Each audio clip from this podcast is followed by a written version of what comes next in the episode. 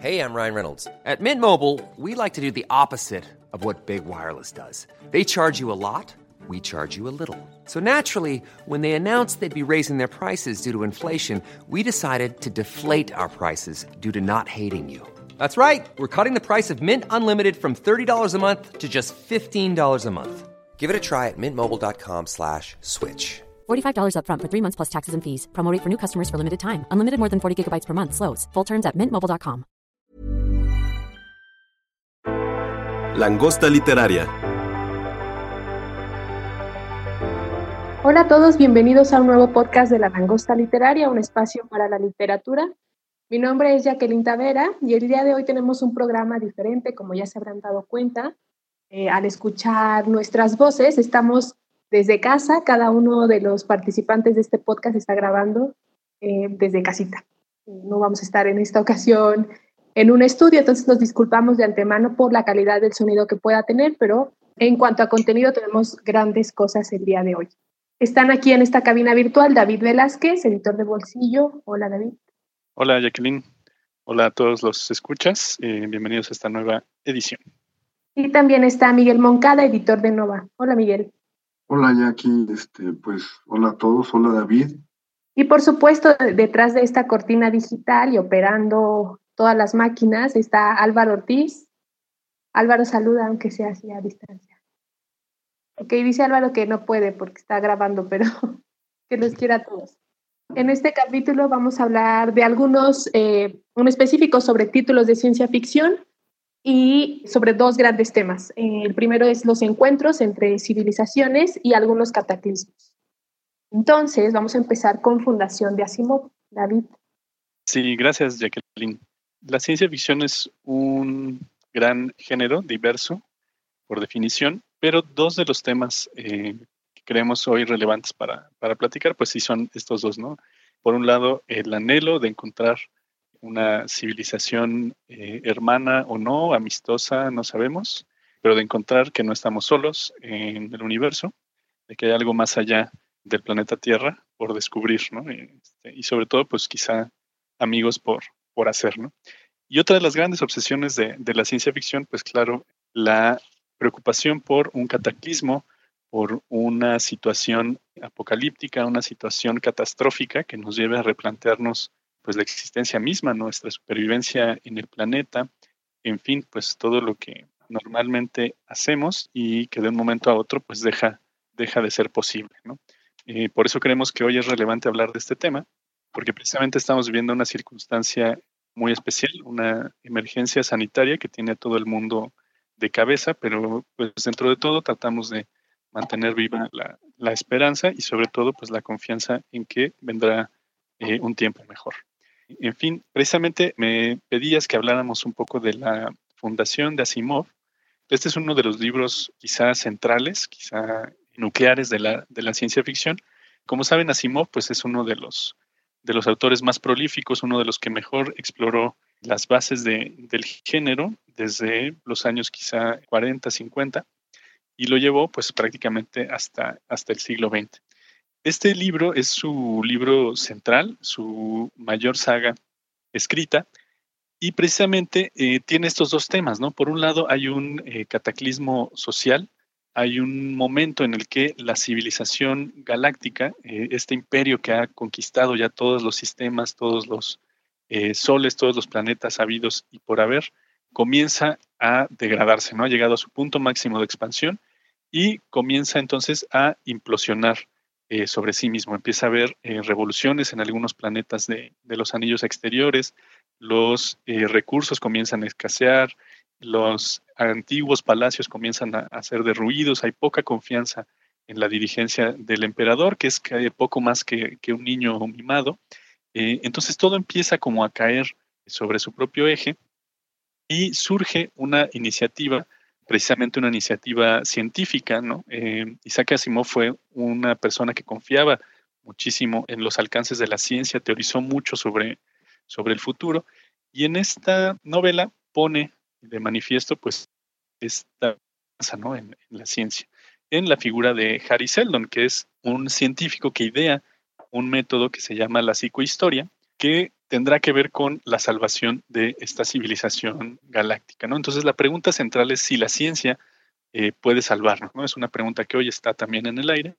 Isaac Asimov responderá positivamente, va a decir que sí, la ciencia puede salvarnos, pero no sin ciertos sacrificios, ¿no? Hay una especie de engaño aquí con la, con la salvación de Harry Seldon, ¿no? Él, eh, en primer lugar, se presenta con el emperador galáctico y le va a proponer hacer una enciclopedia, ¿no? Que recopile todos los eh, saberes, todos los conocimientos, toda la técnica que hay en la civilización eh, galáctica en ese momento, y entonces que una vez que el imperio caiga estén disponibles para todos los sobrevivientes. Pero este primer objetivo tiene una trampa, como ya decía, ¿no? Por debajo empieza a urdir su verdadero plan, que es un plan que no se va a dar en el corto plazo. Es un plan eh, pensado a mil años eh, en el futuro, creo que incluso son más, ya no recuerdo muy bien los detalles, pero en fin, está planteado para darse en muchos siglos en el futuro, ¿no? Y entonces es donde entra esta, esta ciencia, la psicohistoria, que por definición de Harry Seldon es la combinación entre la historia, entendida como el transcurso de los sucesos en el tiempo, y la psicología social, que es cómo llevar a las masas a un cierto objetivo eh, en específico. ¿no? La idea de Harry Seldon, por supuesto, como decíamos, es salvar a la civilización, pero eso no se puede hacer, dice Harry Seldon, yéndole a contar a la gente que vamos a salvar la civilización. Entonces empieza a urdir toda una serie de eh, efectos de causa y consecuencia que nos permitan llegar en el futuro a esta, a esta solución. Como decía, hay un problema ético. ¿Por qué? porque precisamente al estar tan fincada en el futuro esta solución, pues necesariamente va a tener que pasar por encima eh, de mucha gente, ¿no? Mucha gente va a morir en el proceso, muchos sistemas tendrán que caer, muchas cosas como estaban sucediendo en ese momento en la, en la galaxia van a tener que ser de otro modo. Pero afortunadamente, eh, o no, Harry Seldon tiene éxito y los hechos van eh, sucediéndose más o menos como él los pensaba hasta y aquí es donde encontramos el segundo tema de nuestro podcast, hasta que hay un encuentro muy particular, ¿no? Un eh, ser, una persona que escapa completamente de las definiciones de la psicohistoria de Harry Seldon, que se llama el mulo. Una pequeña variación en el sistema, un dato desconocido que cambia completamente todo el plan que tenía Harry Seldon y que pone en riesgo el destino del experimento, que era pues precisamente salvar la civilización galáctica este personaje es tan importante porque puede influir en la mente de las personas, ¿no? Es una especie de psíquico que con toda la gente que está a su alrededor, pues puede cambiar sus intenciones y manejar su voluntad a la medida de sus deseos, ¿no? Entonces empieza a interferir con los planes de Harry Seldon y hay ahí una persecución, ¿no? En fin, eh, todo esto y más es la, es la fundación. Ahí, como decía, eh, pues todo este tema, ¿no? El cataclismo, eh, la pregunta por la ciencia, los datos desconocidos, que siempre los habrá, ¿no? Siempre hay un elemento que no estamos considerando en la ecuación. En fin, ¿no? Es un libro que, podríamos discutir eh, muchísimo, pero pues ahora quisiera tener un poco de retroalimentación de ustedes porque ya estoy hablando yo muchísimo.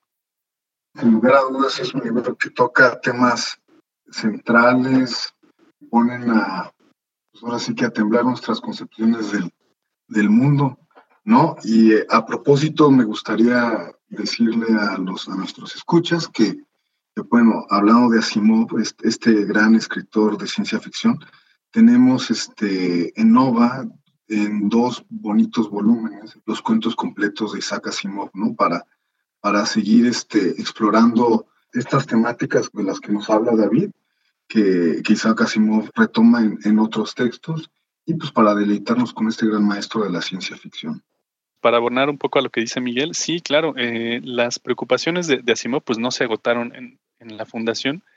Como decía, fue un autor muy prolífico y para quienes no estén todavía familiarizados con él, sí, sus cuentos son un excelente punto de partida. Hay ahí muchas de sus preocupaciones, que son algunas de las que ya veíamos, ¿no? Las capacidades de la ciencia para otorgar una, vida mejor a la humanidad, eh, los propios problemas que hay dentro de la ciencia, ¿no? La definición de la, de la existencia en cuentos como, como Yo Robot, ¿no? Por ejemplo. Eh, en fin, hay una, serie de temas ahí, en específico sobre la ciencia, pero también sobre la dimensión humana de la misma y, más allá de ella. Sí hay muchas preguntas también. ¿Qué nos hace humanos? ¿Qué tendríamos que estar buscando como, como humanidad? Eh, ya como conjunto, no, no como individuos, ¿no? Y, creo que es justo en estos momentos cataclísmicos en los que vale la pena preguntarse estas cosas, ¿no? ¿A dónde vamos como comunidad y no solo como, como individuos? Y mencionar que también Asimov es quizá uno de los autores de ciencia ficción con una visión más optimista del futuro, ¿no? Precisamente de, de las leyes de la robótica, cuando otros autores veían a las máquinas como seres malévolos que podían acabar con la humanidad, Asimov no, Asimov lo ve como una especie de amigo, un, apoyo más que puede ayudar a evolucionar a la humanidad, siempre pensando sí en la reflexión y en, y en hacia dónde vamos y qué queremos construir con esta nueva tecnología. Sí, claro, y, parece que esto le venía no tanto de una confianza ciega, ¿no? Sino en pensar que en la medida en que como humanidad tengamos precisamente claros esos objetivos, pues los vamos a, transmitir a cualquier criatura que, podamos engendrar, ¿no? Sea, sea biológica o sea tecnológica, ¿no? Quizá la noción que se despertaba en Asimov es que la tecnología va siguiendo los valores que el humano le impone y no tanto unos valores intrínsecos propios, ¿no? De ahí las tres reglas, ¿no? Las tres reglas se las da el hombre al robot y no el robot por sí mismo. Sí, claro que hay autores mucho más pesimistas, pero exploran pues precisamente otros, otros problemas, ¿no? Ya, ya estaremos hablando de ellos en un ratito. Y hace poco también hubo por ahí una discusión en, internet. Eh, la FIL Guadalajara hizo una especie de batalla entre Asimov y Bradbury, todo esto con el objetivo de que el día del libro, eh, en abril, se reunieran eh, varios autores para hacer una lectura conjunta del autor que ganara. Supongo que ya no habrá esa lectura conjunta, pero fue muy interesante ver los puntos de vista y sobre todo gente diciendo que deberían de leer a Asimov o que deberían de leer a Bradbury. Yo quería preguntarles a, ustedes dos, ¿ustedes cuál elegirían? Si tuvieran que elegir alguno de estos autores para una lectura, eh, ¿cuál elegirían y por qué? Bueno, no sé, yo, bueno, yo elegiría a, los dos, voy a hacer trampa. Es decir... No, no puedes este, hacer trampa, Miguel. Claro que sí, claro que sí. No, sí, sí, ya que voy, voy a hacer trampa, elegiría a los dos. Por ejemplo, de Bradbury, Bradbury, este, pues es un, es un maestro de la ciencia ficción, pero digamos su conocimiento técnico, o su conocimiento, sí, la parte técnica de la ciencia, no es tan acendrada o no tiene ese conocimiento tan a profundidad que sí tuvo Asimov, porque Asimov también fue un científico, un gran científico, ¿no? Aparte. Bradbury fue más que nada un gran, un gran narrador, un gran narrador. Y, en Asimov tenemos este, estas dos cuestiones que son muy, muy difíciles de encontrar, ¿no? Sin lugar a dudas, Bradbury tiene una visión mucho más oscura de, del futuro, que, Asimov, no es tan optimista como Asimov. A mí algo que siempre me ha llamado la atención de, de Bradbury es cómo las estructuras de poder, bueno, en sus libros se apropian de la tecnología y la utilizan para hacer de la sociedad un lugar horrible, ¿no? Casi, casi para aplastar la, los derechos humanos, la, la individualidad, irla apresando cada vez más y más, y siempre en función de, digamos, de estas estructuras de poder político que, pues en el mundo de Bradbury buscan pues más poder, más y más y más poder a costa de lo que sea. Y en Asimov pues tenemos otro tipo de, temas y los dos, la verdad es que los dos se, complementan, ¿no? Uno no tendría por qué, bueno, entiendo la, la intención de la FIL, ¿no? De, de, generar un debate, pero ya en el fondo, en el fondo uno no tendría por qué renunciar pues a ninguno de los dos, ¿no? Son visiones que se van complementando una a la otra Bradbury fue un gran, gran visionario. Cuando uno lee este Fahrenheit, descubres que él ya anticipaba muchísimas de las cosas que estamos viviendo en estos momentos, ¿no? Estas utopías grises, estas sociedades completamente individualizadas y por lo mismo quizá paradójicamente despersonalizadas, el uso abrumador que se hace de la tecnología, pero para fines, digamos, a veces un tanto cuanto vacíos muy banales o solamente para reírse de cualquier tontería. La mayoría de las personas no hacemos gran cosa con ello, ¿no? O sea, nos mandamos mensajitos, nos mandamos memes y cosas así. Y pues todo eso ya estaba anticipado ahí en, en los libros de Bradbury, Me parece algo fascinante y, y pues también te va haciéndote cuestionar de manera muy profunda, pues cuál debería de ser el, papel de la tecnología, ¿no? Recuerdo mucho un, ahorita se me está viniendo a la mente un aforismo de de Nietzsche, de la ciencia Gaia, que decía que el hombre solamente debería de crear la tecnología que es capaz de, de aguantar, ¿no? De sostener. Y es algo que pues, nos está pasando, ¿no? Digamos, Occidente o sí, la visión occidental del mundo siempre, siempre ha sostenido con fervor la idea del progreso, pero justo lo que estamos viendo ahora, y son grandes temas que puso ahí sobre la mesa Bradbury, fue que el progreso material, el progreso tecnológico, no necesariamente va aparejado de un progreso este, intelectual, no sé, llamarlo también quizás este, de, la humanidad como un tanto cuanto espiritual, no sé. Los mundos que él plantea son mundos con mucho desarrollo tecnológico, pero este, con muy poca capacidad humana. Son unas paradojas muy interesantes que él plantea y que pues sí, lo estamos viviendo, ¿no? Y bueno, yo creo que no hay que escoger a ninguno de los dos, escoger a los dos, pero ciertamente conozco un poquito más la obra de Bradbury, ¿no? Pero bueno, David, no sé qué opina él. Parece que él conoce muchísimo más a fondo a Asimov. No, no creo que, que tan a fondo. Sí es un autor que me gusta, que me gusta mucho. Es uno de los autores, de hecho, que introdujeron a la ciencia ficción, como seguramente ha pasado con, con muchas otras personas.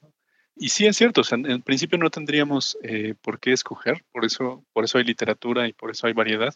Pero sí, si me pones en la, en la dicotomía, Jacqueline, eh, yo diría que eh, me quedo con Bradbury. Yo creo que sí, por una parte, como, como bien dijo Miguel, Isaac Asimov tenía mucho conocimiento de, eh, de la ciencia como, como disciplina, ¿no? no solo por su formación como bioquímico, sino por todas sus amistades y, en fin, todas las relaciones que hizo y su propia formación autodidacta, ¿no? pero creo que precisamente tenía tanta confianza en la ciencia que esperaba que el desarrollo tecnológico se diera a la par del desarrollo humanista de la humanidad, ¿no? que, precisamente a la medida en que hay más tecnología, hay también más acceso a ella, hay más acceso a la educación, la vida del hombre se hace más fácil y en fin, todos ganan. ¿no? Pero ese, como vemos, es un escenario poco idealista. ¿no? La realidad se, se impone y lo que vemos es algo más cercano al escenario que planteaba Bradbury, ¿no? que al contrario de Asimov, a la medida en que hay más tecnología, la gente empieza a prestar menos atención a las cuestiones humanas, ¿no? a los problemas existenciales, a mirar dentro de sí mismo, sino que se regocija más en eh, los placeres que otorga eh, la tecnología, algo que quizá lo acercaba más a una visión, por ejemplo, Aldous Huxley. ¿no? En fin, Ray Bradbury, pues sí, era una persona, a diferencia de, Asimov, eh, sin una educación formal. Él fue eh, autodidacta hasta donde yo sé, comenzó vendiendo periódicos, en fin, no tuvo acceso a la misma educación que tuvo Asimov, pero eso precisamente lo acercó más eh, al ciudadano de a pie, ¿no? A, las masas precisamente que no tienen acceso ni a esta educación ni a esta tecnología, sino que van viviendo un poco al día, ¿no? Esa dimensión humana de la supervivencia diaria creo que le dio más profundidad estilística a Bradbury que al mismo Asimov, ¿no? A los dos los disfruto mucho, por supuesto, como tú, Miguel, pero sí creo que hay mucho más peso en las palabras de Bradbury que en los sueños de Asimov, ¿no? Que, ojalá que fuera al revés, ¿no? Que ojalá que, que, el mundo fuera más como lo imaginó Asimov y un poco menos como nos advertía Bradbury que podía ser. Nos quedamos con los dos entonces. no, a mí, a mí la verdad es que me gustan muchísimo los dos. Lo cierto es que leí un poco más joven a, Asimov, entonces siempre he tenido un poco el concepto de este autor como más de aventura, más, un poco más de entretenimiento. Mientras que eh, a Bradbury ya lo leí un poco más grande y la sensación que siempre me ha dejado, sobre todo Crónicas Marcianas, es esta especie de melancolía y de soledad que se plantea ahí. Entonces, pero ambos son grandes autores que obviamente vale la pena leer. Sí, eso seguro. Sí, claro, por supuesto. Ahora vamos a hablar justamente seguimos con, con el tema de encuentros y les voy a platicar un poquito sobre el problema de los tres cuerpos. Eh, el problema de los tres cuerpos es sin duda una trilogía que ha venido a cambiar también el panorama de la ciencia ficción. Recordemos que este género ha sido primordialmente estadounidense, muchos de sus grandes autores son originarios de ahí, sino de Europa, etc. Ha sido un, un, un género fundamentalmente anglosajón, principalmente. Sin embargo, llega y con todo el problema de los cuerpos, de los tres cuerpos, perdón, de Cixin Liu, un autor chino que ha cambiado el panorama de la literatura y ha hecho que grandes editoriales y, grandes también traductores miren hacia, hacia aquel país para ver cuáles son las historias que se están contando en Oriente. El problema de los tres cuerpos es una obra inmensa, está compuesta por tres novelas. La primera que le da título a la saga, El problema de los tres cuerpos, El bosque oscuro y El final de la muerte. Tres grandes novelas que narran 3.000 años de historia, que va desde la revolución cultural china hasta eh, la época en, lo que, en la que los humanos al fin alcanzan las estrellas. Lo que hace el autor es utilizar muchísimas teorías científicas que están ahora analizándose y que están pensándose y poniéndose a prueba y las conjuga con una trama muy detectivesca también, muy, en el estilo, por ejemplo, del Guijarro en el cielo de, de Asimov. Tiene una serie de giros inesperados, eh, personajes completamente entrañables y personajes grises, que eso también se agradece porque normalmente a veces en este género, en la ciencia ficción, tendemos a ver a los personajes de un solo color, blanco o negro. Y aquí lo que el autor logra es precisamente crear personajes que tienen fallas como cualquier ser humano. El primer libro, El problema de los tres cuerpos, nos, sitúa en la China actual. Ocurre de pronto que muchos científicos empiezan a matarse. Entonces, un investigador va a tratar de averiguar por qué está ocurriendo esto, mientras que hay un juego por ahí de eh, un videojuego eh, muy popular que eh, puede estar detrás de estos suicidios masivos. A la par, y el autor juega ahí también con, con los tiempos, está de los personajes para mí ya más icónicos del género. Se llama Ye Wenji, ella es una astrofísica que vive la revolución cultural china. Durante la revolución cultural china, muchas de las ideas de Occidente estaban prohibidas en China. Entonces, por ejemplo, la astrofísica era una, una disciplina pensada solamente para capitalistas, no podía estar en, en este país que va construyendo Mao. Entonces, Ye Wenji se, se, enfrenta no solamente a una barrera por el conocimiento, por la ciencia, sino también personal, que su padre es un astrofísico y cuando llega la revolución cultural china, el papel de su padre ya no tiene cabida en este nuevo país. Eh, entonces, por ejemplo, el padre es asesinado a pedradas por sus estudiantes.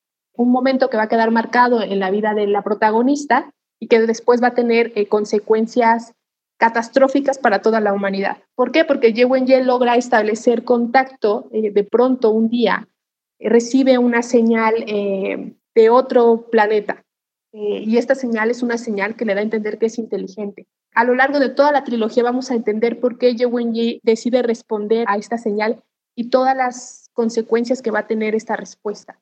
Para todos los que les gustó, por ejemplo, Crónicas Marcianas, a todos los que les gusta Asimov, a todos los que les gustó también Contacto, o la obra de Arthur C. Clarke o eh, Úrsula Le Guin, sin duda es un, es un libro que, que les puede gustar muchísimo. Este libro eh, no solamente ha logrado grandes ventas en, en América y en Europa, sino que también ha ganado bastante prestigio. Ganó el premio Hugo, que es sin duda el premio más importante del género, y lo ganó eh, siendo la primera vez que una obra extranjera, ¿no? digamos que no se escribió en inglés, gana el premio. Y de hecho, ni siquiera iba a estar nominada, pero uno de los, ah, de los primeros nominados en, la final, digamos, para ganar el premio, se salió. Eh, entonces metieron un poco como de relleno a, el problema de los tres cuerpos y resultó ganadora. El problema de los tres cuerpos también ha sido recomendada por grandes celebridades y por eso también se ha vuelto muy popular, como Barack Obama o Mark Zuckerberg. Y lo que sí nos plantea, y a mí es un tema que también me gustaría discutir con ustedes, eh, relacionándolo con los otros libros, es precisamente eh, cómo viviríamos o cómo creen ustedes que nuestra sociedad actual viviría el encuentro con una sociedad alienígena. Hay un poeta que se llama Billy Collins y es un poeta muy, muy bueno estadounidense hace poesía con humor, que es bastante extraño, pero muy bueno. Él decía en una conferencia que el género de la ciencia ficción estaba dividido en dos grandes temas. O ellos vienen o nosotros vamos. Eh, es decir, o hay alienígenas que llegan a la Tierra o los humanos van a otro planeta. Entonces, quizá es una visión muy cerrada y chistosa del género, pero sin lugar a dudas, el autor del problema de los tres cuerpos creo que logra romper un poquito también con eso y nos presenta una visión muy realista de cómo podría ser ese primer encuentro. Hay ego de parte de los humanos, eh, hay también gente que no cree, gente que sí cree, gente que se vuelven fanáticos y que creen que es la llegada de una especie de Dios. etc. Eh, el libro ha vendido más de un millón de ejemplares a lo largo del planeta. Se preparaba la serie de televisión para Amazon y se pretendía que fuera la serie de televisión más cara de la historia. Creo que el proyecto está todavía en veremos, pero sin duda es un, un, libro y una trilogía también eh, muy importante. Peculiarmente hay una teoría con la que el autor está en constante contacto a lo largo del libro, que es la, eh, la paradoja de Fermi, que no sé si han escuchado de, de ella. No, a ver, cuéntame. Eh, la paradoja de Fermi, eh, Fermi era uno de los miembros de, del grupo Manhattan, este grupo que construyó las bombas atómicas, y una de las conclusiones a las que llegaba Fermi es precisamente que, a ver, el universo es muy vasto, muy, muy vasto. Es casi imposible que, que estemos solamente los humanos como una especie inteligente, ¿no? Entre comillas, eh, solos en el universo. Pero entonces, si es tan vasto y si es tan alta la probabilidad de que haya otras sociedades en el universo, ¿por qué nadie nos ha contactado? Y lo que el autor, en lo que el autor llega, a mí me parece una, a mí me dio escalofríos cuando lo leí, pero él habla del bosque oscuro, que precisamente ese es el, segundo título del libro. Y lo que el autor menciona, les voy a leer un, un fragmentito porque a mí me, me gusta mucho. El universo es un bosque oscuro, cada civilización es un cazador armado que recorre el bosque como un fantasma, apartando delicadamente las ramas que le impiden el paso, intentando moverse sin emitir sonido. Incluso respira con mucho cuidado. El cazador debe ser precavido, porque el bosque está lleno de otros cazadores secretos como él. Si da con otra forma de vida, otro cazador, un ángel o un demonio, un infante delicado o un anciano tambaleante, un hada o un semidios, solo tiene una opción, abrir fuego y eliminarlo. En este bosque el infierno son los otros, la amenaza eterna de que cualquier vida que revele su existencia será contaminada con rapidez. Esa es la imagen de las civilizaciones cósmicas. Pero en ese bosque oscuro hay un niño estúpido llamado humanidad que ha encendido una hoguera y está de pie a su lado gritando, aquí estoy, aquí estoy. A la conclusión que llega el autor eh, y algunos de los personajes de la obra, ya veremos después si es real o no, es que precisamente estas las civilizaciones más inteligentes y que podrían tener contacto con otras han decidido que no van a tener contacto porque hacerlo podría poner en peligro la existencia de su propio planeta. ¿Por qué? Porque lo que ven es que sí, ciertamente hay infinidad de planetas y hay infinidad de, posibilidades de, seres y cómo lo pueden habitar, pero no todos los planetas son habitables, ¿no? No todos, en nuestro sistema solar solamente para nosotros hay uno. Eh, y en la galaxia, quién sabe, ¿no? La, la conclusión a la que llega el autor es, puede haber infinidad de civilizaciones, pero los hogares son contados. Entonces, bueno, no sé qué, qué opinen de esto. Bueno, es un poco abrumador porque has hablado de, muchas cosas, Jacqueline. Eh, voy tratando de, de, comentar algunas de ellas, ¿no? Eh, por ahí lanzaste una pregunta que era, ¿cómo creemos que reaccionaría la, la humanidad ante el encuentro alienígena, ¿no? Que es precisamente, pues, creo que una de las preguntas motores de, del género. Y viendo como la, la, situación actual, y de hecho lo comentaba hace, hace, un par de días con mi esposa, era que precisamente yo creo que parte de, de la incredulidad que hoy se da con este virus eh, COVID-19 es porque no lo vemos. ¿no? Eh, hay un enemigo invisible ahí que para muchos pues ha de ser dificilísimo de creer que realmente exista. Por eso hay tanta gente todavía en la calle, en fin. Pero cuando el enemigo, o bueno, no quiero usar palabras con denotación negativa, ¿no? Pero cuando este ser eh, extraño es, es, visible, es como mucho más fácil eh, tomarlo como, como real, ¿no? Y en este sentido yo creo que una de las primeras respuestas, tal como hemos visto en estos últimos días, sería, sería el pánico, ¿no? Por ahí hay una, una película que se llama El día que la Tierra se detuvo, ¿no? Que es precisamente la visita de una raza alienígena y lo primero que se desata es, es pánico. Eh, está la anécdota de la, de la Guerra de los Mundos de H.G. Wells, ¿no? que es una anécdota famosísima. Cuando se pone a leer este libro en, en la radio, a hacer una dramatización, pues todo el mundo, por ahí se dice que corrió a, esconderse y a hacer compras de pánico, en, fin, ¿no? Una, una locura completa, ¿no? Y parece que todavía a la humanidad, aunque es una especie de anhelo el poder encontrar vida en otros planetas, todavía la incertidumbre de cómo va a ser esta vida produce cierto resquemor, cierto pánico y cierta desconfianza, ¿no? Eh, en principio yo creo que eso sería lo que, lo que primaría, como esa desconfianza hacia, hacia lo extraño, que parece que es natural eh, en la humanidad. Y luego ya con un poco de suerte, pues podríamos entrar en, en una relación pues quizá eh, benéfica para ambos, ¿no? Por ahí otro ejemplo en la ciencia ficción que es en La Llegada, ¿no? En Arrival, que también se hizo una, una película, por ahí tú has leído el cuento, me dijiste, Jacqueline. Pero sí, o sea, hay otro, otro tipo de, de relación, ¿no? Una relación donde no hay ningún punto en común, ¿no? O sea, habría que plantearnos también eso, ¿no? Eh, ¿Cómo nos vamos a encontrar con una civilización con la que quizá no tengamos ninguna forma de comunicarnos en principio, ni de relacionarnos en, segundo lugar? Podría haber un, intercambio de conocimiento, quién sabe, ¿no? Tecnológico, probablemente nosotros lo ansiaríamos, pero quizá para ellos eso sea banal, ¿no? En fin, hay como muchas preguntas que se, que se derivan de esto, pero yo creo que sí, en principio habría mucha desconfianza, mucho temor, y luego ya quizá con, el pasar del tiempo, conforme podamos, si es que podemos comprender cómo son estos seres, pues quizá ya haya una relación de, más confianza y quizá hasta de, fraternidad, como decía hace un momento, ¿no? En fin, esto con la, con la primera pregunta. No sé si por ahí Miguel tiene otro comentario. Una de las preocupaciones fundamentales de los de Estados Unidos, de China, que ellos sí se están planteando estas posibilidades como algo ya muy real, es el encontrarnos con una civilización que tenga un desarrollo tecnológico superior al nuestro, ¿no? Porque entonces eso significaría no solamente una mayor comprensión de las leyes del universo, sino también una tecnología militar superior. Entonces eso va muy de la mano sobre lo que decías, cómo reaccionaría, bueno, los gobiernos ya llevan unos buenos años preparándose para casi casi una guerra, ¿no? Para, hacerle frente a, a, otras civilizaciones, pero aquí, digamos, la cuestión que les pone los pelos de punta a un nivel político es que estas otras civilizaciones tengan un nivel tecnológico mayor, lo cual nos dejaría muy mal parados, ¿no?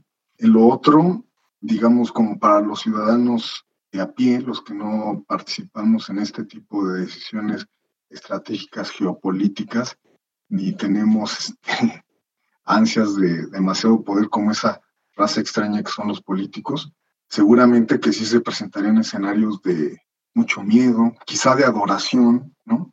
A lo mejor muchos los ven como dioses, como, como seres este, superiores, me imagino que la comunidad científica tendrá sus propias ideas bastante interesantes al respecto, ¿no? Sobre un intercambio de conocimientos, pero sea lo que sea, es, este, debe ser algo apabullante, ¿no? Algo, estremecedor en todos los sentidos. Digamos, nosotros tenemos, este, bueno, me voy a aventurar a hablar un poquito de, un encuentro de culturas en, en nuestro mismo planeta, ¿no? Que fue por ejemplo, el, descubrimiento de América. Quizá podríamos pensar en eso como una especie de símil, también entre dos, dos civilizaciones diferentes, ¿no? ¿Qué es lo que pasa? Que una subyuga a la otra. Entonces, eh, yo creo que por ahí va, ¿no? O sea, no sé. Son puras especulaciones y, y no tendremos una respuesta exacta hasta no vivir esa experiencia y quién sabe si la vivamos y quién sabe cuándo y quién sabe bajo qué circunstancias, ¿no? pero definitivamente la ciencia ficción está, está atravesada por, esa, por ese tema, por esa obsesión, porque pertenece al humano, la, la idea de que no estamos solos, es decir, todas las religiones hablan de seres caídos y estos anhelos que están con nosotros desde los tiempos prehistóricos, desde la noche de la humanidad, pues siguen con nosotros, pero ahora, bueno, por ahí hay algunas religiones muy extrañas, ¿no? La cienciología que que sí creen esto y de hecho es una religión, ya es una cuestión de fe, pero este, pues también se ha trasladado al terreno del arte, al terreno de la especulación y pues tenemos estos, estos grandes autores que indagan estos temas que desde siempre han obsesionado intrigado a los seres humanos, a la humanidad, y nos dan sus respuestas. Me parece muy interesante todo lo que nos comentas, Jackie, sobre Cixin Liu al respecto, ¿no? Su obsesión sobre, sobre la búsqueda de vida inteligente más allá de la Tierra. Y sí, estadísticamente es muy improbable que nosotros seamos la única forma de vida inteligente que hay en el universo, ¿no? Cuando pues, en realidad tampoco es que hayamos explorado casi nada de lo que existe, ¿no? Porque como bien lo dices, es, un, es muy vasto este bosque oscuro del que habla también Sí, justo lo que acabas de comentar, Miguel, eh, la idea de, una civilización avanzada llegando al, al, planeta Tierra con mayor tecnología, ¿no? Y viendo también el pasado histórico, sobre todo, bueno, nosotros como mexicanos, eh, tan claro eh, y como resultado justamente de ese pasado histórico, Stephen Hawking, que es uno, bueno, fue uno de los grandes divulgadores de la ciencia, justo tenía esa preocupación.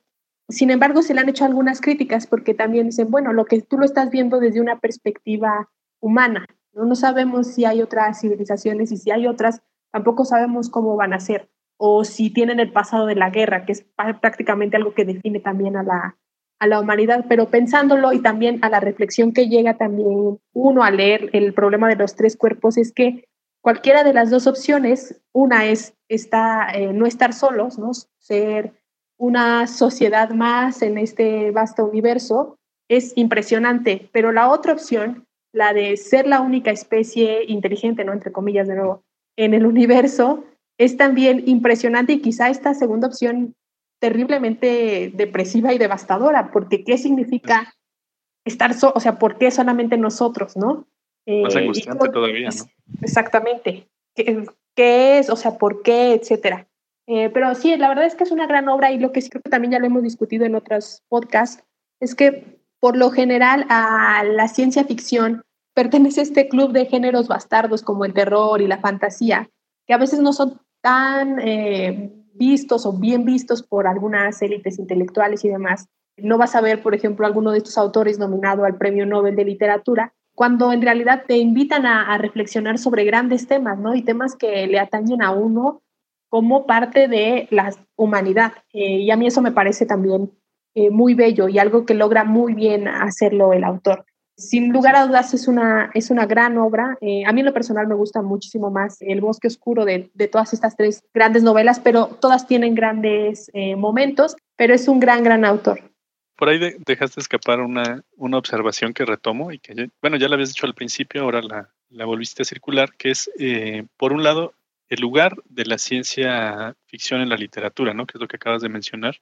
Normalmente no se le da, como dices, este sitio junto a la literatura regular, casi que con mayúsculas, este, nominada al premio Nobel, en fin, no, no tiene, y no sé por qué, este, esta reputación, ¿no? Parece que siempre ha sido relegada como un género menor, y claro, pues surgió prácticamente en revistitas de, de puestos de periódicos, ¿no? En, en, estas revistas pulp, en cómics, en fin. Y sí, pues algún tiempo fue, fue un género, digamos, sí, menor, popular, en fin, pero esto no demerita que a lo largo del tiempo y, eh, con el madurar del género, pues haya habido textos mucho más acabados, ambiciones literarias mucho más grandes en, muchos autores, ¿no? Uno de ellos, y que es quizá mi favorito del género, es Stanislav Lem, escribe novelas y cuentos fantásticos, ¿no? Eh, a la altura o quizás superiores a, en algunos eh, principios, en algunas nociones, al mismo Borges, ¿no? Según, según mi, opinión, ¿no? En fin, pero eso es una lucha constante que ya también por ahí Úrsula Leguín hace alguna, alguna mención en un discurso. Dentro también de esta ciencia ficción ya discriminada, ya relegada, está, como habías dicho al principio, el otro sitio, ¿no? El sitio de la ciencia ficción que no es americana, que no es de habla inglesa, y que está también por allá en un rincón esperando ser, ser leída, ¿no? Como es el caso de, de Cixin Liu, ¿no? Entonces sí, pues claro que eh, la popularidad de esta obra pone mucho la mirada en Asia, ¿no? En lo que se está produciendo allá en el género, pero también pues habría que empezar a buscar si no en África, en Oceanía, en fin, en otras latitudes hay otros autores que valga la pena leer, ¿no? Y quizá si logramos eso, pues también podamos lograr que la ciencia ficción tenga otro lugar en la literatura. Sin duda, sin duda. Y hablando justamente de encuentros, Miguel, cuéntanos de contacto. Bueno, pues sí, hablando de estas, de estos grandes temas que atraviesan la ciencia ficción, está este libro de Carl Sagan, este científico brillante, fue astrónomo, astrofísico, astrobiólogo, cosmólogo, divulgador de la ciencia. ¿Quién no recuerda esa serie maravillosa que hizo para la televisión llamada Cosmos, ¿no? En donde hablaba de, de la vida, del misterio de la vida, pero siempre desde esta perspectiva de la ciencia, con un espíritu humanista. Creo que eso es algo que siempre distinguió a Carl Sagan, su espíritu humanista y su espíritu científico, siempre a la par. por si fuera poco, no solamente todas estas facetas que, les dije, también fue escritor. Bueno, este es el sueño, yo creo, de, de cualquier escritor, publicar solamente una novela y que te la hagan película y que se haga famosísima y que se venda, se vendan millones de ejemplares. Y bueno, esto es lo que le pasó a Carl Sagan, este, este hombre con una mente pues brillante, ¿no? Parece ser que todo lo que se propuso lo hacía de una forma genial. El libro aborda, bueno, la protagonista, mejor dicho, la protagonista del libro es una mujer que se llama Eleanor Arroway. Y Eleanor Arroway desde chiquita ha estado convencida, bueno, siempre ha sido diferente y ha estado convencida de que la única forma de llegar a la verdad de las cosas es por medio del método científico. Y desde niña, desde muy niña, ella se dedicaba a observar las estrellas. Y así fue creciendo y venciendo un montón de obstáculos, precisamente por ser mujer. Bueno, al menos así lo narra Carl Sagan en su libro, y eso es algo que me sorprendió bastante, parece ser que también era un tipo, digamos, este, feminista, ¿no? Al escoger a una mujer con, por protagonista y que emprende, que emprende esta búsqueda desde muy pequeña por encontrar vida, vida extraterrestre por medio de la, la astrofísica y poco a poco ella va venciendo pues distintos obstáculos, ¿no? Como ya les decía, en un principio parece ser que no le creen, no la toman muy en serio por ser mujer y además es una mujer muy guapa, y eso es también se vuelve otro prejuicio, ¿no? En contra de ella, que poco a poco va venciendo. Entonces, poco a poco va, va escalando posiciones dentro de instituciones académicas y este, su trabajo habla por ella, ¿no? Es lo que ella hace es, siempre está muy bien hecho, grandes aportes a la ciencia, pero este, su verdadera obsesión es descubrir si existe vida extraterrestre o no. Ella está segura de que sí. Este proyecto es financiado por, en el libro, en el libro es financiado por una asociación que se llama SETI, que en realidad esto, esto existe, esto existe actualmente. Esto de SETI es el acrónimo en inglés para Search for Extraterrestrial Intelligence. ¿no? Actualmente existen estos programas de búsqueda inteligente extraterrestre eh, financiados por distintas instituciones, algunas por, por gobiernos, por el gobierno de Estados Unidos y distintas, este, distintas agencias del gobierno estadounidense. Pero bueno, en el libro ella consigue este, estos apoyos, empieza a rastrear durante años, dirigiendo, dirigiendo una, una red enorme de, de telescopios, de radiotelescopios, al, al universo están rastreando y este, pues esto empieza a provocar de nuevo cierto resquemor entre la comunidad científica, porque resulta que hay un montón de, astrofísicos, de radioastrónomos, que tienen también distintos proyectos también bastante interesantes y no, y no se les da el tiempo necesario ni los recursos para poder llevar a cabo sus proyectos de investigación, a diferencia de, de Eleanor, ¿no? De Eleanor Arroway, que este, pues sí consigue todo esto. Entonces ya cuando la comunidad internacional está, digo, la comunidad científica está, pues ya está bastante molesta porque Eleanor ya lleva alrededor de cinco años más o menos, si no mal recuerdo, son cinco años más o menos que, pues de búsquedas sin ningún resultado, pues la gente ya se empieza, la empiezan a criticar cada vez más, ¿no? Siempre fue criticada esta idea de ella de, de que había vida extraterrestre entonces, pues después de cinco años con una red superpotente de radiotelescopios no encuentras nada, pues le das la, la razón a tus, a tus atacantes, ¿no?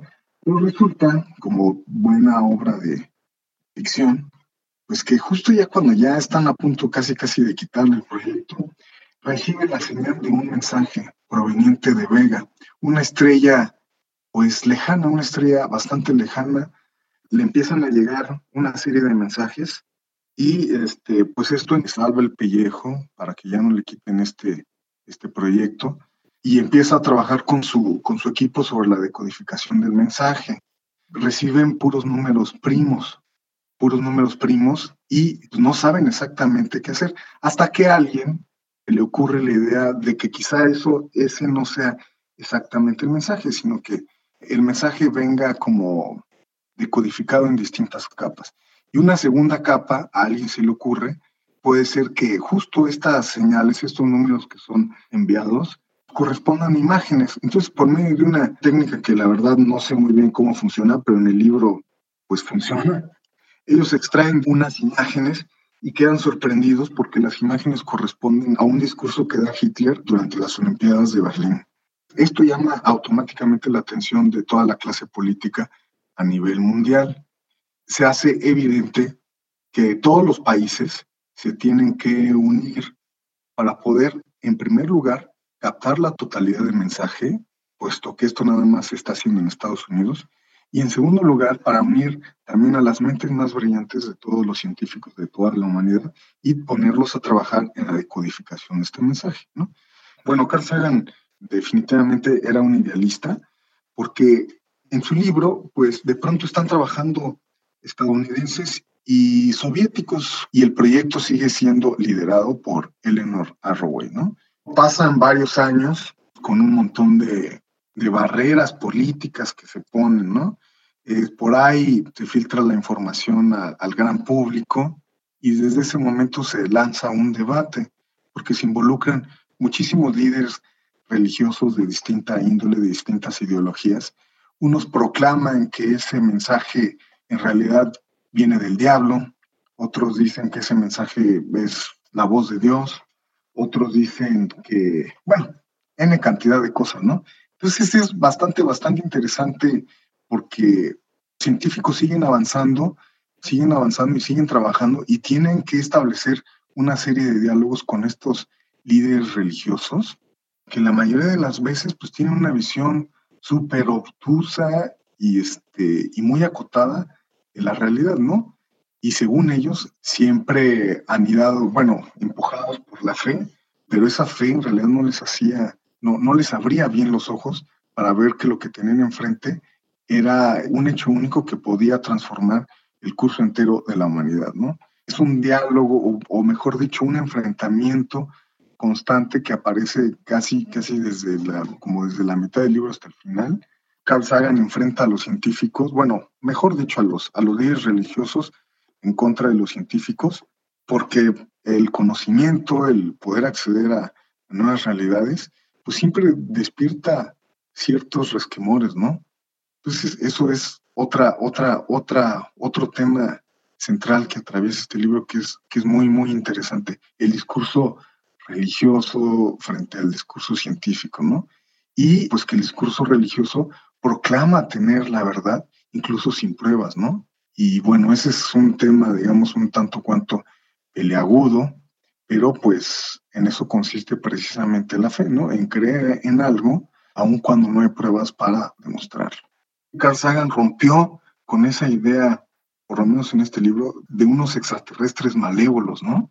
Como tú hace rato también decías, Jackie, este, pues nosotros tenemos esta visión humana de la vida y creemos que si es que existen las civilizaciones extraterrestres, pues pueden actuar según los parámetros en los que nosotros actuamos, ¿no? Y aquí, pues no, eh, Carl Sagan nos presenta a unos extraterrestres bastante compasivos, infinitamente superiores tecnológicamente al ser humano y que no están interesados en el, en el poder, sino más bien en el mantenimiento de la vida en un nivel cosmológico, ¿no?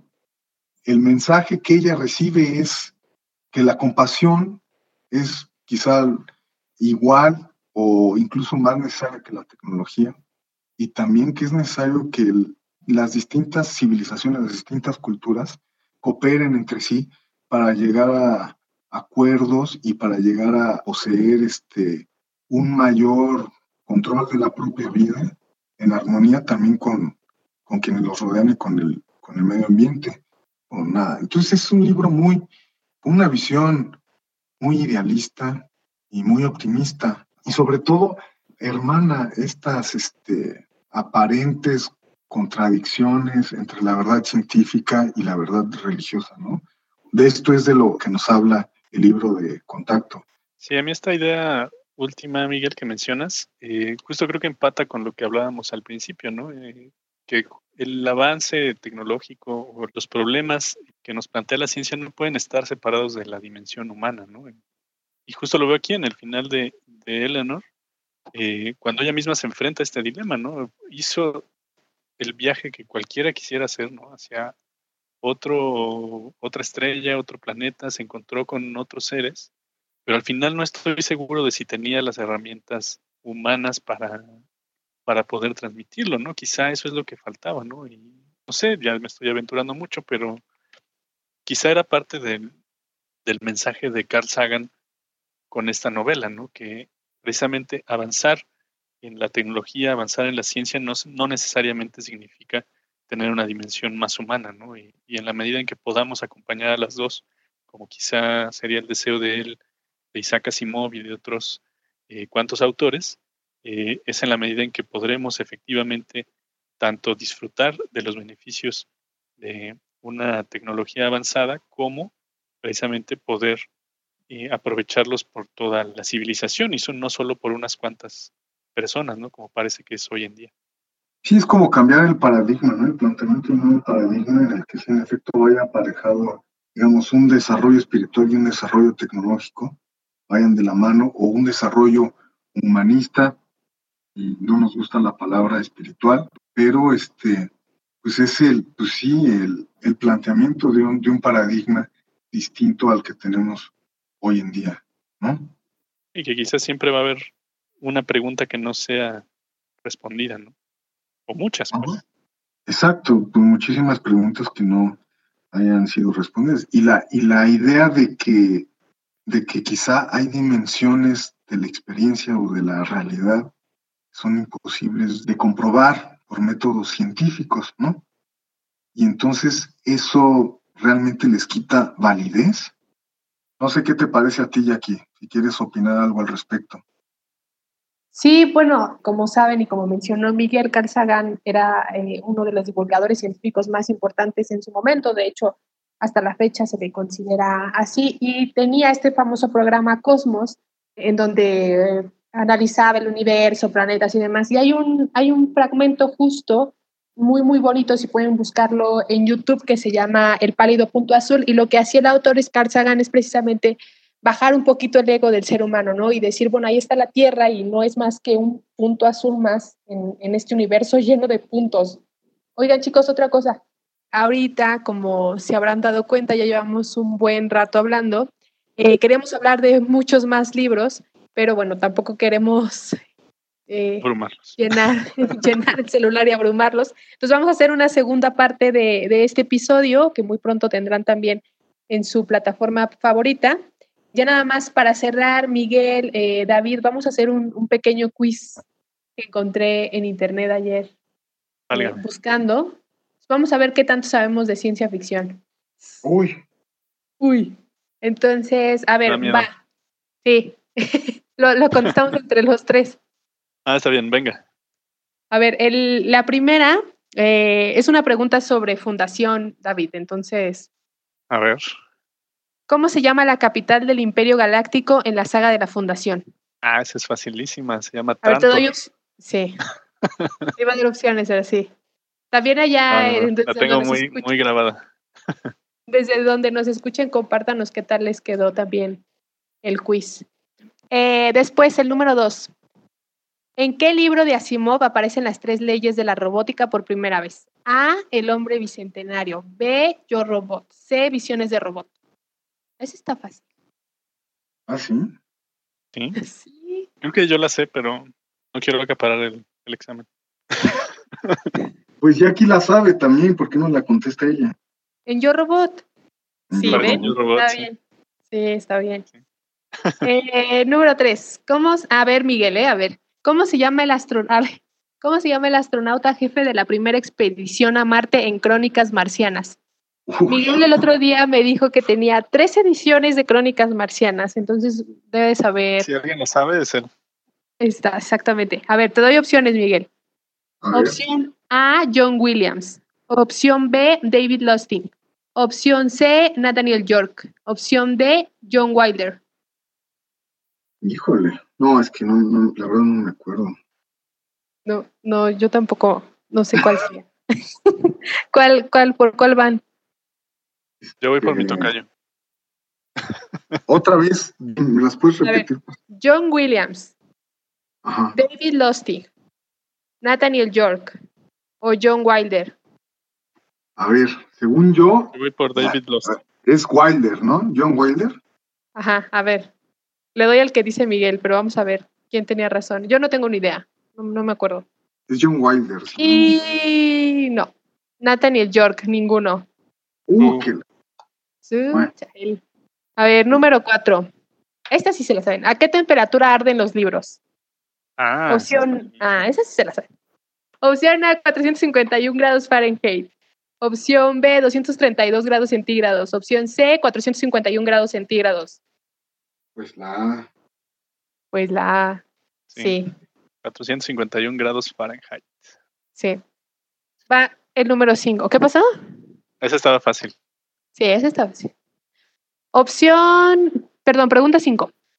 ¿Quién dijo toda tecnología lo suficientemente avanzada es indistingui- indistinguible de la magia? A. Philip Dick. B. Arthur Clarke. O Isaac Asimov. Yo creo que Philip Dick, Philip K. Dick.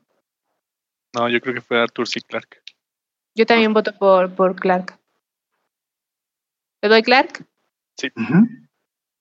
Sí, Wow. Venga, la 6. ¿Cómo se llama el escritor de ciencia ficción protagonista de Las Arenas de Marte de Arthur C. Clarke? Duncan Mackenzie, David Bowman o Martin Gibson. No lo he leído. O sea, esa novela. Pues. Yo tampoco. Hay que mostrar la ignorancia del género. Demostrando la ignorancia. Avanza la ignorancia. Exactamente. Ay, Dios. Yo tampoco, no sé cuál es. A ver, vamos por Martin. Sí, Martin Gibson. Qué bien. ¿Qué escritor de ciencia ficción realizó dos guiones desechados para Doctor Who? Philip K. Dick, Douglas Adams, Christopher Priest o Brian Aldiss. Yo digo que Douglas Adams. Yo también. Sí. Pues es el que K. hables, o sea, tú dices que, que fue Dick. Solo Douglas por Adams, la contraria, la verdad. Douglas Adams escribió guiones, era guionista de Doctor Who. Sí, a ver. ¿Pero se los rechazaron? Es la Sí. O pregunta. sea, ¿a quién, a quién se lo rechazaron, no? Es Ah, idea. Douglas. Ajá. Eh, Sí, me equivoqué. ¿eh? no, Ah. era Christopher Priest, no lo conozco. Pues tampoco habrá que agregarlo a la lista de lectura. ¿Qué novela fue la primera en ganar los premios Hugo y Nebula el mismo año? Mundo Anillo, de Larry Niven, Dune, de Frank Herbert o Los Desposeídos de Úrsula Le Guin. Me voy por Dune.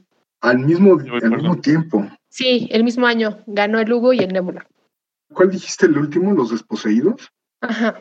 Creo que es ese. Bueno, yo diría. Yo voy Pues por mí- Doom. Pues lo que diga la mayoría, Miguel, ¿eh? Sorry. Sí, sí, está bien, está bien. Sí, Dune. ¿Sí? Entonces, Wow. Que además más? muy... quizá tenga Ajá. película este año. Pero Y una edición muy bonita en Nova, por cierto. Exactamente, que viene pronto. Luego, la 9. Sueñan los androides con A. La liberación de los robots. B. Bender. C. Ovejas eléctricas. O D. Rick Deckard. Yo creo que con la liberación de los robots. No. Con ovejas eléctricas. Sí. sí. Y la 10. ¿Cuál es la respuesta al sentido de la vida, el universo y todo lo demás? 24, Do o 42. Esa es de referencia a Douglas Adams. Mm, Creo que yo me la sé. a ver. A ver, lánzala. 42, 42. Sí. ¿Sí? Sí, a ver. Tuvimos 8 de 10, no estamos tan perdidos. Nos faltan lecturas, sin duda. Nos faltan un par de lecturas, sí, sí, sí. Nada más un par de lecturas. No, para un montón. Pero bueno, igual Álvaro ahorita me mandó un mensaje para preguntarme si el problema de los tres cuerpos está en la editorial. Sí. Sí, claro que sí, Álvaro, está en Nova. Eh, bueno, chicos, no sé si quieran agregar algo más. Sin duda, en estos momentos estamos viviendo lo más parecido a una novela de ciencia ficción eh, y no por eso tampoco hay que dejar de lado eh, el género. Me parece que es un, un buen momento justo para reflexionar como humanidad hacia dónde vamos y qué es lo que queremos lograr. Y obviamente los libros son una buena forma de hacerlo, además de también una manera de salir de casa a través de la imaginación. Sí, claro, y bueno, yo lo, lo mencionaba al principio, ¿no? Quizá hay también algunas respuestas aquí en la ciencia ficción para escenarios como el que estamos viviendo, ¿no? Y sobre todo, pues sí, afincarnos en, en la comunidad, en la solidaridad, tratar de dejar un poco atrás eh, el individualismo, no solo humano, sino, sino tecnológico. Y no sé, con esperanza podemos salir de esto con una mejor sociedad con la que entramos. Sí, la ciencia ficción es un, bueno, es un gran género y en efecto las circunstancias que estamos viendo se asemejan pues, a varios libros. Este, una, una de las cosas que tiene maravillosas que tiene la ciencia ficción es que es capaz de, de ubicar al ser humano en contextos completamente diferentes y entonces en ese sentido es como una especie de experimento también social. Y eh, pues sí, ahorita estamos viviendo eso, ¿no? Nos estamos teniendo que enfrentar a formas de vivir, de pasar el tiempo, de, de comunicarnos entre nosotros, de, de, relacionarnos. Y pues si quieren pasar el tiempo de forma productiva, pues léanse cualquiera de, de los libros que acabamos de, mencionar aquí y van a empezar a, a cuestionarse acerca de qué es lo humano, ¿no? ¿Qué es lo humano? ¿Hacia dónde vamos? Y preguntas muy importantes que nos tenemos que empezar a hacer desde ya, de forma natural, que estas preguntas pues surjan. Sí, sin lugar a dudas, así, así será, esperemos. Eh, y como les decíamos, vamos a tener otro episodio de, de, este especial porque nos comimos el tiempo. Muchísimas gracias, Miguel. Muchas gracias por, por la invitación y por, pues, por escucharnos. Muchas gracias, David. Gracias, Jackie. Gracias, Miguel. Y gracias a Álvaro por estar allá en casa grabando estos sonidos. Gracias a quien escucharon en casa en este podcast de Langosta Literaria. Gracias, Álvaro, otra vez. Gracias a todos los que nos escuchan. Quédense, por favor, en casita todos los que puedan. Hasta la próxima.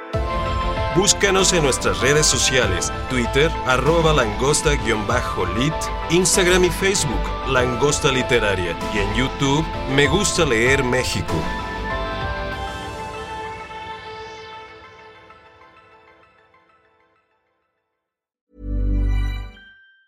Hi, I'm Daniel, founder of Pretty Litter. Did you know cats tend to hide symptoms of sickness and pain? I learned this the hard way after losing my cat, Gingy. So I created Pretty Litter, a health monitoring litter that helps detect early signs of illness by changing colors, saving you money and potentially your cat's life. Pretty Litter is veterinarian developed, and it's the easiest way to keep tabs on your fur baby's health right at home. Go to prettylitter.com and use code ACAST for 20% off your first order and a free cat toy. Terms and conditions apply. See site for details.